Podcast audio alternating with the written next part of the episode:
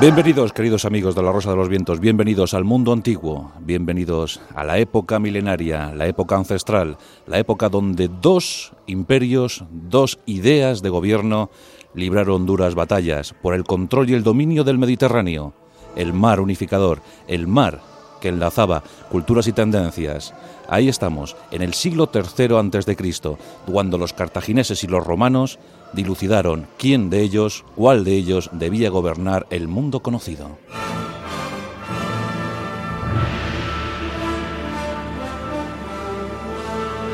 Un siglo antes, Alejandro Magno había brillado con luz propia, pero sus escasos 32 años quedaron atrás.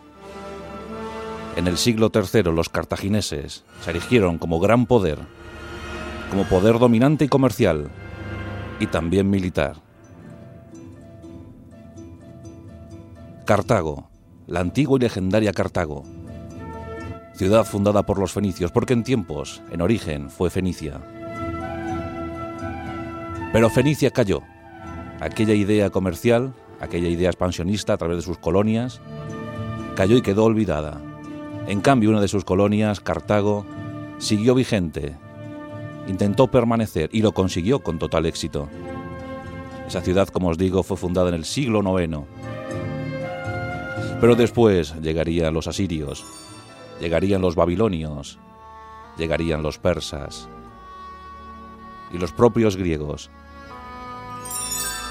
Por tanto, los cartagineses quedaban solos, aislados y a su suerte. Pero confiaron en esa suerte y lanzaron sus naves a surcar las aguas del Mediterráneo. Y pronto empezaron a establecer colonias con las que intercambiaban productos para mayor gloria, para mayor flor de su ciudad. Y Cartago floreció. En principio los territorios eran los de Túnez y los de Libia, y allí los cartagineses crearon un vergel. Del desierto sacaron el trigo, sacaron el verde, sacaron los riegos, pero pronto se fijaron en las islas mediterráneas. Ahí estaba Sicilia, a tiro de piedra, mejor dicho, a tiro de barco. Y a Sicilia llegaron y en Sicilia se implantaron. Y en principio todo iba bien, pero otro poder estaba surgiendo con mucha fuerza, la Roma republicana. Y los romanos no querían tener un enemigo tan cerca, un competidor tan cerca.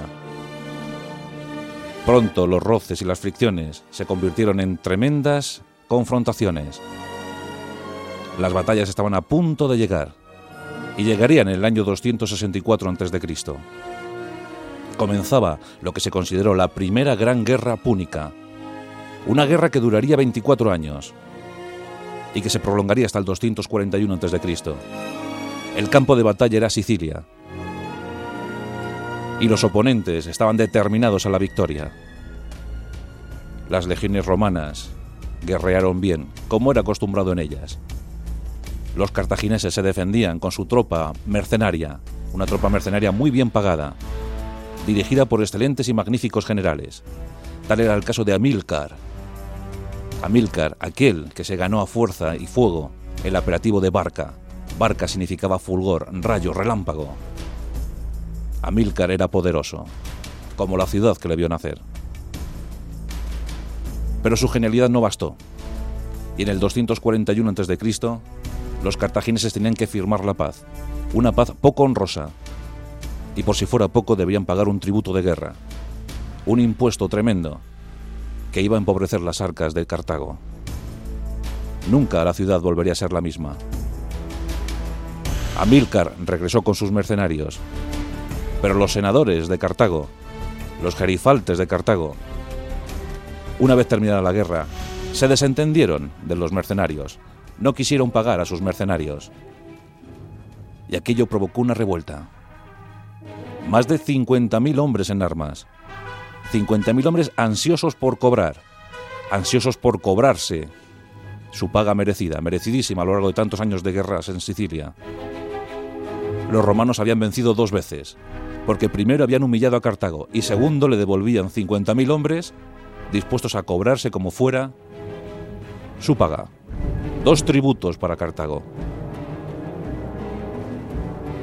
Los mercenarios se levantaron, se sublevaron El ejército cartaginés, los cartagineses de origen, eran muy pequeños, eran muy pocos. ¿Qué ocurriría? ¿Qué pasaría con esta horda mercenaria? ¿Acaso Cartago sería arrasada por sus propios mercenarios? En principio Amílcar no quiso levantarse contra aquellos hombres que también había dirigido, pero una visión horrible ante él hizo determinar que Amílcar se lanzara a combatir a esos mercenarios. Frente a las murallas de Cartago, los mercenarios sepultaron vivos a 700 cartagineses. Eso no lo pudo soportar el honorable Amílcar. Con su propio dinero, con su propio tesoro, pagó otros 10.000 hombres y con esos 10.000 hombres se lanzó a la guerra contra los mercenarios. Una campaña que duró algo así como tres años. La indudable valía de Amílcar y sus hombres hizo que aquellos mercenarios fueran quedando relegados a un valle. Las salidas y entradas de ese valle quedaron cubiertas por los cartagineses. Y allí se dieron imágenes atroces, imágenes bestiales. Los mercenarios estaban encerrados, miles de hombres que empezaron por comerse sus caballos, posteriormente a sus esclavos, y al fin unos a otros. Cuando intentaron salir a la desesperada, los hombres de Amílcar lo único que tuvieron que hacer fue rematarles. El canibalismo se había dado en aquellas zonas. Fue un episodio sangriento, terrible y para olvidar muy pronto. Pero por fin la paz estaba restablecida. Cartago podía volver a pensar en su expansión comercial y territorial. Y eso pasaba necesariamente por Hispania. Hispania era un territorio fértil, rico, exquisito, con minas, minas de oro, plata, cobre, hierro, y eso era muy necesario para la exigua Cartago. Los cartagineses odiaban a muerte a los romanos, no les perdonaban la afrenta infligida. En el 237, Amílcar pasa a la Hispania. La Iberia griega iba a ser nuevo campo de batalla para las tropas cartaginesas. Amílcar tenía varios hijos. Uno de ellos, el mayor Aníbal. También estaba Asdrúbal y Magón. Y un hijo casi adoptivo, que era su yerno, también llamado Asdrúbal. Hay un momento épico y emocionante para los cartagineses. En el 237, cuando pasan a Hispania, Amílcar reúne a su familia y los reúne en el templo dedicado a Baal, el dios temible, el dios implacable de los cartagineses. Val era una imagen, casi muy parecida a la de un dragón, de cuya boca salía el fuego. Y a Val se le ofrecían, por ejemplo, seres humanos, sobre todo niños, esclavos enemigos. La boca de fuego se llevaba para siempre a esos pobres incautos. Bueno, pues en ese templo dedicado a Val, en el 237, cuando Aníbal tiene tan solo nueve años, a punto de cumplir diez, Amílcar hace jurar a todos odio eterno a Roma, su familia siempre estará en guerra con Roma. Desde entonces, esa historia marcará profundamente el ánimo y el sentir del que estará considerado desde entonces como uno de los mejores generales de la historia. Aníbal, también Barca, también Rayo, también Fulgor. Y comienzan las luchas en Hispania, comienzan las luchas en la península ibérica. Y los cartagineses, muy bien dotados para la guerra, muy bien dotados para el mando, comienzan a expandirse. El propio Amílcar funda alguna ciudad como por ejemplo Alicante. Son momentos de incertidumbre. Los romanos saben que algo está ocurriendo y quieren pedirle cuentas a Cartago. Cartago dice que su expansión territorial no es más que para pagarles el tributo. Esto al parecer convence a los romanos y les dejan hacer. En Hispania estaban los íberos, estaban los celtas, y contra ellos los cartagineses combaten. Ya sabéis que los íberos tenían una forma muy curiosa de luchar, una, extraña forma de lealtad a su jefe. Cuando entraban en batalla los íberos, entraban muy pegados, haciendo piña con su jefe. Y si su líder caía en batalla, los íberos inmediatamente dejaban de combatir. Esto propició muchas alianzas, porque al morir sus jefes, los íberos que quedaban se aliaban con los cartagineses. Poco a poco el poder fue incrementándose. Un hecho desgraciado da el traste con la vida de Amílcar Barca, en el 229 muere, muere ahogado en una retirada. ¿Quién deberá asumir el poder? ¿Quién será el nuevo jefe de la tropa cartaginesa? Sin duda alguna, todos los hombres, todos los soldados, los guerreros miran hacia Asdrúbal, Asdrúbal, el yerno de Amílcar. que no le va la zaga, es un buen general también. A Asdrúbal le toca iniciar su expansión hacia el norte, pero antes funda Cartagonova, la actual Cartagena, la que será capital, capital de los cartagineses en la península ibérica. Y suben hacia el norte. Los romanos empiezan a mirar con recelo esta expansión y firman un tratado en el 226, el Tratado del río Ebro. No es el plan hidrológico, ¿no? El río Iber. Pero en el 221 ocurre un hecho desgraciado para Asdrúbal. Y es que en una pequeña reyerta muere a manos de un íbero lo que ellos llamaban un nativo. Asdrúbal ha muerto. ¿Quién puede asumir ahora el mando? Todos miran hacia el joven Aníbal. Tiene tan solo 26 años. Pero sus hombres ya confían en él. Sin duda, ven en esa figura, la figura del legendario Amílcar, y todos quieren seguirle. Mandan la propuesta a Cartago, y el Senado desconfía porque es demasiado joven para asumir eh, tantos hombres, la dirección de tantos hombres, pero aún así accede porque los, guerreros estaban muy convencidos. Es el año 221 y Aníbal retoma su viejo juramento, odio eterno a Roma.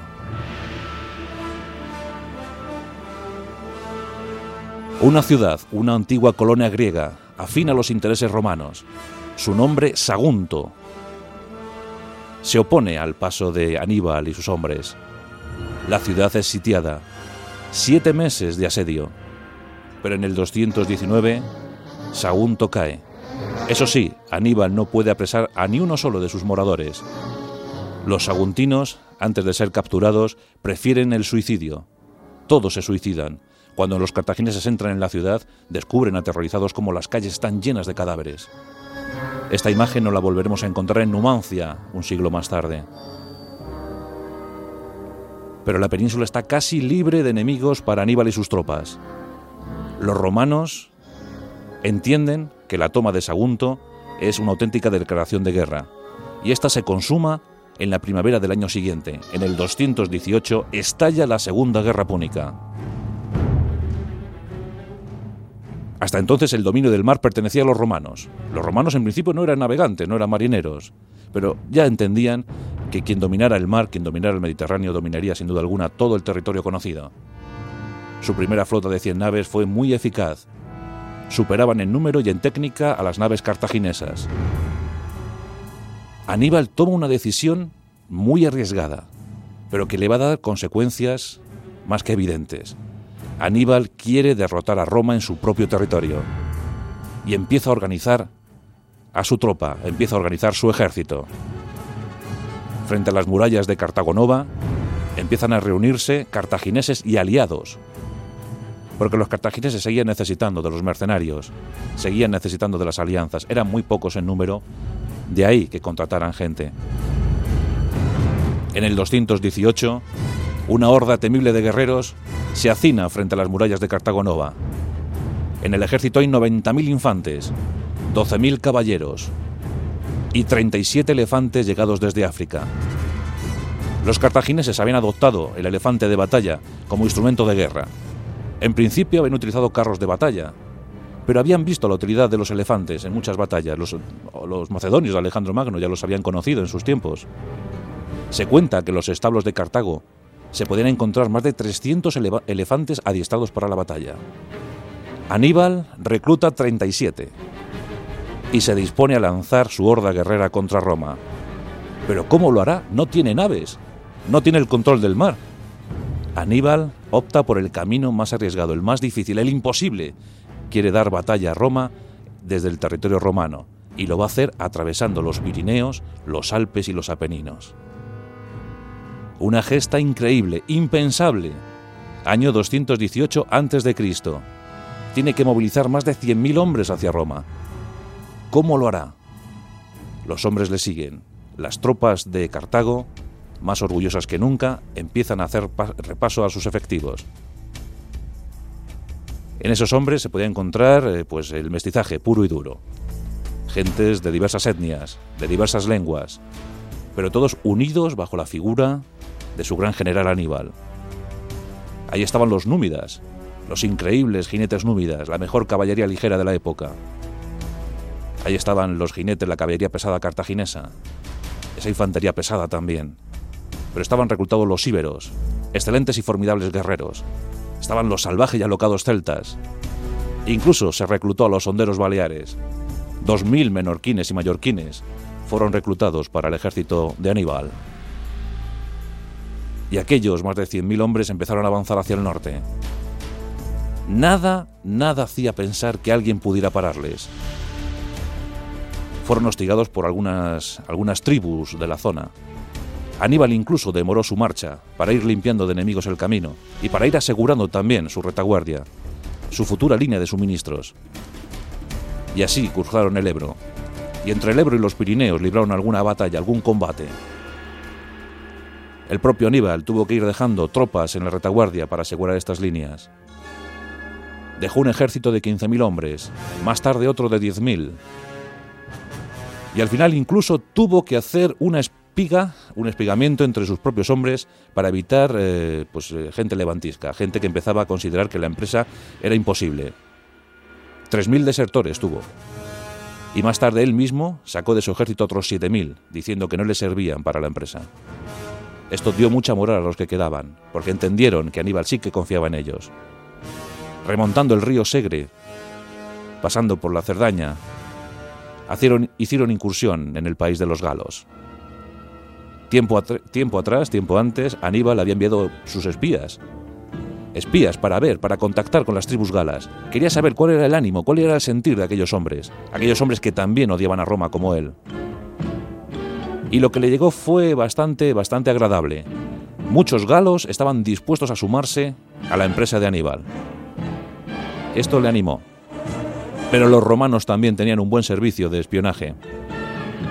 Aquí tenemos un nombre también mítico y legendario para los romanos, Publio Cornelio Escipión, los Escipiones eran una de las familias dominantes de Roma. Muchos de ellos han aparecido a lo largo de la historia. Y aquí tenemos al padre. El padre el que quiere dar batalla al cartaginés Aníbal.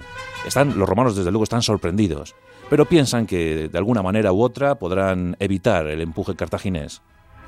Envían dos legiones a Marsalia, otra colonia afín a los intereses romanos. Pero cuando éstas desembarcan, se percatan que Aníbal les ha evitado. Y les ha evitado con una maniobra brillantísima, el vadeo del Ródano.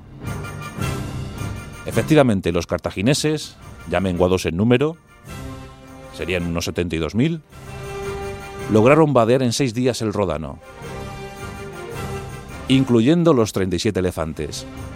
Aquello fue asombroso porque crearon unas balsas y sobre las balsas esparcieron tierra para que los elefantes no, sintieran ajeno el, el, tránsito del Ródano, para que pensaran que pisaba tierra. No perdieron ni uno solo de los elefantes.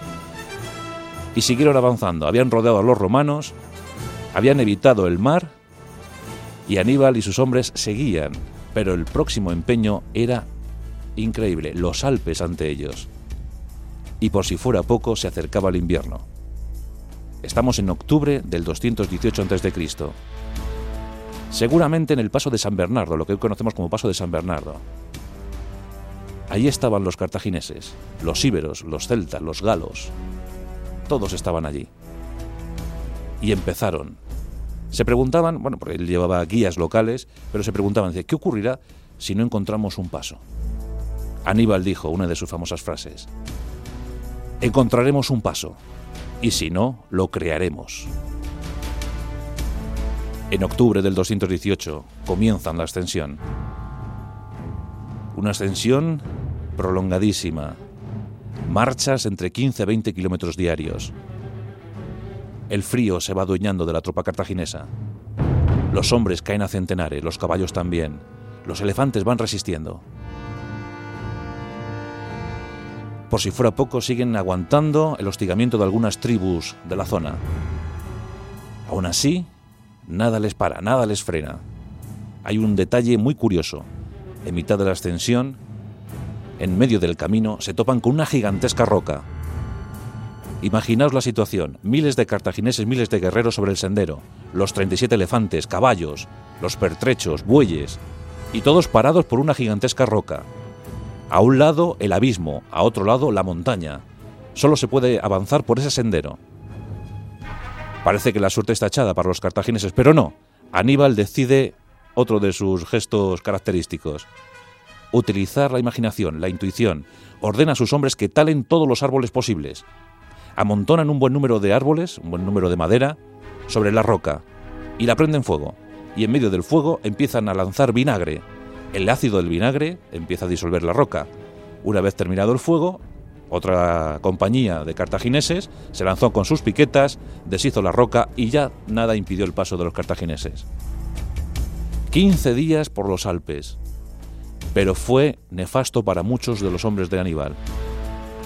Cuando terminaron aquella gigantesca empresa, de todos los que habían iniciado la, avanzada, tan solo quedaban 26.000. Tan solo 26.000. Un puñado de elefantes, unos cuantos caballos y unos hombres maltrechos, heridos y congelados. Congelados. En el 218 creo que no había todavía un buen sistema de calefacción. ¿Qué pasaría ahora? Aquí tenemos a los 26.000 cartagineses dispuestos a enfrentarse a la potencia principal de la época, 26.000 contra Roma. Incluso los, los presuntos aliados galos se ríen, se mofan, diciendo que dónde van con eso. Pero Aníbal estaba determinado a la victoria y realizando un gesto sin precedentes, arrasó una ciudad gala para demostrar su poder, su eficacia como tropa combativa, pues hizo que los galos se sumaran a su esfuerzo, lo que incrementó notablemente la tropa, claro. Los romanos no daban crédito a lo que estaba ocurriendo. Rápidamente volvieron a llamar a Publio Cornelio Escipión. Este regresó a, Roma, que por aquel entonces ya andaba en Confederación Itálica. Eran Roma y sus aliados. Empezaron a prepararse las legiones. El choque desde luego iba a ser brutal. Roma no haría concesiones, pero Aníbal tampoco.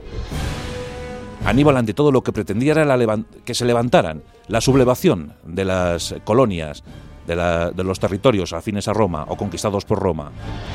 Aníbal pensaba que esos hombres iban a sublevar y que se iban a aliar con él para acabar de una vez por todas con los romanos. Llegó el primer combate, la primera toma de contacto entre las dos formidables moles guerreras, y fue en Tesino. La victoria fue total para la tropa cartaginesa de Aníbal. Ya empezaba a poner en práctica su famoso movimiento envolvente. La gran batalla se dio en Trevia. En Trevia más de 15.000 romanos fueron masacrados por los cartagineses. Aníbal cuidaba hasta límites insospechados a sus hombres. Siempre procuraba que estuvieran bien calientes, que, hubiesen comido antes de cada combate. Los romanos, demasiado orgullosos, esto no lo tenían en cuenta, simplemente menospreciando al enemigo, pensando que eran simples aborígenes que venían a luchar y que, bueno, les vencerían como siempre. Pero en Trevia no ocurrió así. En Trevia fue donde combatieron los elefantes de Aníbal, del combate todavía salieron supervivientes unos 7. De aquellos 37 quedaban todavía 7, aunque el invierno tan solo lo pasaría uno. Solo un elefante quedó de aquella expedición. En Trevia los muertos se contaban por miles, las bajas cartaginesas insignificantes. Pero llegaba otra gran epopeya para los cartagineses. Seguían recorriendo el territorio itálico. Y llegaron, llegaron al Valle del Po, y allí un lago. El Transmineno. Bueno, pues allí tenemos un lago con unas zonas aledañas muy pantanosas y los cartagineses tienen que pasar por allí. Son días interminables, días donde el agua les llega al pecho, a la altura del pecho. Las fiebres se apoderan una vez más de los cartagineses. Incluso el propio Aníbal sufre una oftalmia y pierde la visión de un ojo. Pero aún así la tenacidad de este hombre es increíble. Sigue, sigue avanzando y sigue infundiendo valor a sus hombres. Y en Transalmineno, allí están a punto de librar otra batalla. Los confiados, los confiados romanos, avanzan con 30.000 infantes. De la bruma salen los cartagineses. Parecía imposible, pero habían sobrevivido al paso de aquellos pantanos. Y consiguieron derrotar una vez más a los romanos, otros 15.000 muertos el paso estaba libre hacia Roma. Pero Aníbal lo desestimó e intentó hacer una invernada. Tenía que reponerse. Sí, había vencido en tres ocasiones a los romanos, pero sus hombres andaban muy, muy, muy cansados. Debían hacer repostaje. buscaron un lugar propicio para ello. Intentaron pasar el invierno, claro. Estamos en el 217 a.C. Los romanos están muy preocupados, seriamente preocupados. La capacidad de movilizar tropas que tenían los romanos era inmensa. En aquellos tiempos, eh, sabéis que los romanos movilizaban a sus hombres entre los 17 y los 46 años. Eso le daba una posibilidad de movilizar unos 225.000 hombres de Roma más 500.000 de sus aliados. Por tanto, aunque tenían muchas pérdidas, en esos tiempos dicen que Roma llegó a perder hasta un millón de hombres en aquellos siglos de la República Romana. Pero bueno, lo hacían con eh, eficacia y eso les permitió dominar, ser hegemónicos en el Mediterráneo, claro que sí. Pero se acercaba el gran momento, el momento más brillante en la historia militar de Aníbal y de Cartago, por supuesto. Estamos en el 216, hemos pasado el invierno, nos hemos repuesto, hemos recibido refuerzos de los galos y tenemos a un Aníbal exultante. Puede disponer de unos 50.000 hombres, 40.000 infantes, 10.000 de caballería. No está nada mal. Y en el 216 inicia uno de sus movimientos. Se ha fijado en una pequeña localidad abandonada. Esa antigua ciudad llamada Canás servía ahora como intendencia, servía como almacén de trigo para las tropas legionarias romanas. Y éstas andaban persiguiéndole. Pero en Roma es que ya no podían más. Estaban temerosos, sabían que Aníbal en cualquier momento podía tomar Roma. Y a tal fin movilizan el mayor ejército que los romanos movilizaron en su, en su vida. Ocho legiones, ocho formidables legiones. Y a estas había que sumar el gran empuje de sus aliados. Por tanto, los romanos lanzaron contra Aníbal 80.000 infantes y 6.000 jinetes, lo nunca visto. En ese ejército iba la florinata de la aristocracia romana. En ese ejército iban senadores, iban tribunos, patricios. Nadie quería perderse el fin de Aníbal. Estaban muy confiados. Y al frente de ese ejército, Barrón y Paulo, los cónsules elegidos ese año. Ya sabéis que Roma elegía dos cónsules cada año, eran cónsules anuales. Las tácticas de Fabio, el anterior dictador, no habían sido bien vistas. Fabio era más proclive a la guerra de, desgaste, no a presentar batalla frontal. Bueno, pues vamos a ver qué pasa en Canás. Aquí tenemos a un Aníbal eligiendo territorio y los romanos dispuestos a la lucha. Dicen que las disputas entre Paulo y Barrón eran tremendas. el mando del ejército romano era alterno, cada día gobernaba uno. Y estamos en un verano muy tórrido del 216. Se va acercando la fecha de la batalla, esa fecha fuera del 2 de agosto. Paulo no quería todavía presentar batalla, pero dicen que Barrón sí. Era consciente de su superioridad numérica. Sí, tenía menos caballería, pero la infantería romana, las legiones romanas, ocho legiones en formación, eso debía ser imparable. Ya os digo que jamás había visto tanto legionario junto. Por tanto, el 2 de agosto es la fecha elegida. Pero ante los romanos, Aníbal prepara su gran maniobra envolvente, una media luna, una media luna cóncava. La parte cóncava de la media luna se ofrece a los romanos. En ese tramo central de la formación cartaginesa se encuentran las falanges íberas y galas. En una de las alas se encuentra la caballería ligera númida, y en otra de las alas, en otro de los flancos, se encuentra la caballería pesada cartaginesa. Estos flancos reforzados por infantería pesada cartaginesa. Los romanos avanzan, avanzan hacia los cartagineses. Aníbal sabía que los íberos y los galos debían ceder territorio. La media luna, por tanto, cambiaría de posición, cambiaría de forma poco a poco según se fuera produciendo la batalla. En las primeras horas del día, comienzan los primeros choques. Las formaciones romanas eran implacables. Los íberos y los celtas van cediendo territorio, pero sin perder la cohesión. La parte convexa de la media luna va retrocediendo, pero los flancos no ceden. Poco a poco los romanos se van internando en lo que se puede considerar como una U, una U, una U que se va cada vez haciendo más grande. Por fin, la caballería númida se lanza al ataque. Los númidas eran unos bravos jinetes.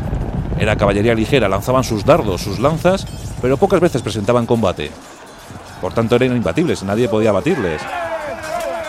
Proferían unos, unos gritos tremendos. La caballería pesada de los cartagineses también se lanza desde su flanco. Los romanos están en una franja muy estrecha de terreno. Están hombro con hombro. Pero aún así están aguantando bien, siguen avanzando. Hay un tremendo viento, un viento cálido, tremendamente caliente que llega del sudeste. Aníbal había elegido muy bien la posición, porque había puesto a sus hombres dando la espalda al sol. Por tanto, el sol estaba cegando a los romanos. La lucha fue atroz. Los íberos, los celtas, seguían retrocediendo, pero sin perder la formación. Y poco a poco, los númidas expulsaron a la caballería romana. También la caballería cartaginesa hizo lo propio con los aliados. Al fin, los romanos, su infantería, estaba metida en una gran bolsa que estaba a punto de cerrarse por las dos caballerías. Y lo hicieron. El desastre fue total. Cuentan las crónicas que de los 86.000 romanos, entre 50 y 70.000 cayeron víctimas, pero víctimas muertos. Fue la mayor derrota de la historia romana, el mayor desastre. Entre 50.000 y 70.000 muertos. Los cartagineses apenas perdieron 6.000. La batalla de Caná será siempre recordada como la batalla perfecta. La maniobra envolvente de Aníbal causó sensación a lo largo de los siglos. Todos los grandes jefes militares siempre quisieron imitar el comportamiento de Aníbal. Después de esto, ¿qué quedaba? Tomar Roma. Pero Aníbal no lo hizo. Cuenta la historia que uno de sus generales, dirigiéndose a él, le comentó, Aníbal, sabes vencer, pero no sabes sacar beneficio de tus victorias. Aníbal lo que pretendía era simplemente que se sublevaran los de la Confederación Latina, los de la Confederación Itálica. Pero no lo consiguió, consiguió algunas ciudades, por ejemplo Siracusa. famoso Arquímedes murió en Siracusa en el 212, víctima de esa alianza con los cartagineses. Aníbal avanzó hacia el sur. Allí en Capua, por ejemplo, estuvo establecido recuperándose de, de las heridas. Se habla desde entonces de las delicias de Capua. Dicen que Italia fascinó al propio Aníbal.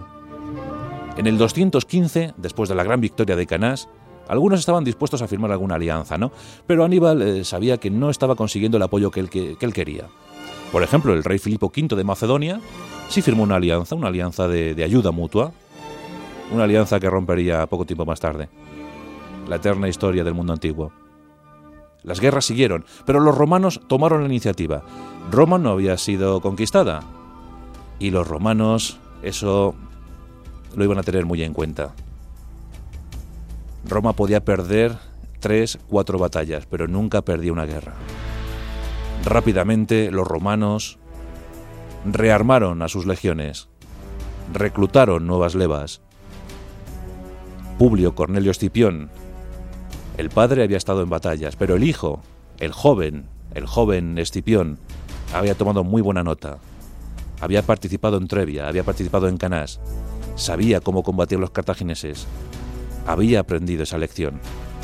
Por tanto, Publio Cornelio Escipión, con tan solo 25 años, es enviado a Hispania. Va a combatir a los cartagineses desde la retaguardia. En el 211 llega a Hispania y combate a las tropas de Asdrúbal, el hermano de Aníbal, y de Magón. Los combates se suceden.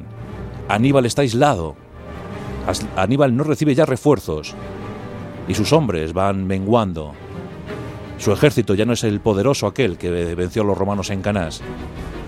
En el 207, a la desesperada Asdrúbal intenta pasar con un contingente cartaginés a la península itálica, pero es rechazado en Metauro y el, el propio Asdrúbal es muerto en el combate. Su hermano Magón también murió en otro combate. La suerte parecía echada para los cartagineses. Los romanos ya eran dueños y señores de la situación en Hispania. Todo parecía perdido, pero aún quedaba Cartago. Aníbal había pedido refuerzos a Cartago, pero estos habían enviado una muy pequeña tropa que incluso le habían dicho que lo mejor era volver a Cartago para fortificarse allí.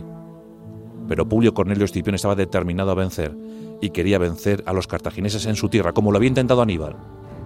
Roma iba a devolver golpe por golpe, En el 204, las legiones romanas desembarcan muy cerca de Cartago. Los cartagineses llaman de inmediato a su líder Aníbal, y este vuelve a marchas forzadas, vuelve a Cartago, a su viejo territorio natal. Llega en el 203, todo está preparado para el combate final. En el 202 se libra la última gran batalla para Aníbal, la batalla de Zama. En la batalla de Zama, una tropa muy desorganizada, jóvenes reclutas, aliados de escasa confianza, se tienen que enfrentar a las formidables legiones romanas, y esta vez no habría errores. Aníbal comete un error, ese sí, y es el, de poner 80 elefantes poco adiestrados al frente de los cartagineses. Julio Cornelio Escipión, que desde entonces sería llamado el africano, realiza otro de esos gestos de la antigüedad. Cuando los 80 elefantes, cuando esas 80 moles tremendas de carne y marfil se abalanzaban sobre los romanos, a un golpe de mando de Publio Cornelio Escipión, los romanos hicieron tañer toda suerte de trompetas Las trompas romanas sonaron como nunca y las trompas de los elefantes se dieron la vuelta. El efecto sorpresa que pretendía Aníbal se volvió contra él. La masacre fue, como os podéis imaginar, feroz y tremenda. Los romanos no tuvieron piedad. Miles de cartagineses murieron, incluso el propio núcleo duro del ejército cartaginés. La caballería era insuficiente esta vez. Siempre Aníbal había basado sus victorias en el efecto poderoso de su caballería pero los romanos habían aprendido. Zama fue la tumba para Cartago. Julio Cornelio Escipión hizo firmar una paz tremendamente pésima para los cartagineses, como podéis imaginar. Desde entonces sería inmortal Publio Cornelio Escipión, el africano. Un hombre noble, un hombre recto, un hombre magnánimo con sus enemigos. Tanto que permitió a Aníbal quedar en su ciudad, y allí estuvo al frente de ella, hasta que en el año 195 sus propios ciudadanos, sus propios amigos, le denunciaron a Roma por traidor. Aníbal tuvo que marchar al exilio. Le esperaban los reinos de Oriente. Allí intentó seguir levantando a esos reinos contra Roma. Llegó a Siria, donde le acogió el rey Antíoco III. Pero Antíoco fue derrotado. Más tarde pasó a Bitinia. Cuentan que aquí, en este, en este tramo de la historia, hubo una reunión entre Publio Cornelio Escipión y Aníbal. Publio le preguntó muy interesado, Dime, Aníbal, a tu juicio, ¿quiénes han sido los tres mejores comandantes de la historia? Aníbal le miró orgulloso y dijo, Alejandro Magno, Pirro y yo. Publio, eh, extrañado, le dijo, ¿y si no hubieses vencido en Zama? Si hubieses vencido en Zama, ¿qué hubiese ocurrido? Aníbal le dijo entonces, si yo hubiese vencido en Zama, me hubiese puesto en primer lugar. En Bitinia pretendían entregarle. En el año 183, cuando tenía 64 años, optó por el suicidio antes que entregarse a sus enemigos ancestrales romanos. Esa fue la vida de Aníbal. Y esa fue su muerte, la que él quiso darse. Aníbal marca, Aníbal el rayo, el fulgor del imperio cartaginés. Definitivamente, en el año 149 se proclamó la Tercera Guerra Púnica, que tan solo duró tres años. En el 146 Cartago fue arrasada y cubierta por la sal para que nada volviera a florecer en su territorio. Fue el fin de Cartago y fue el comienzo de la gran expansión de los romanos.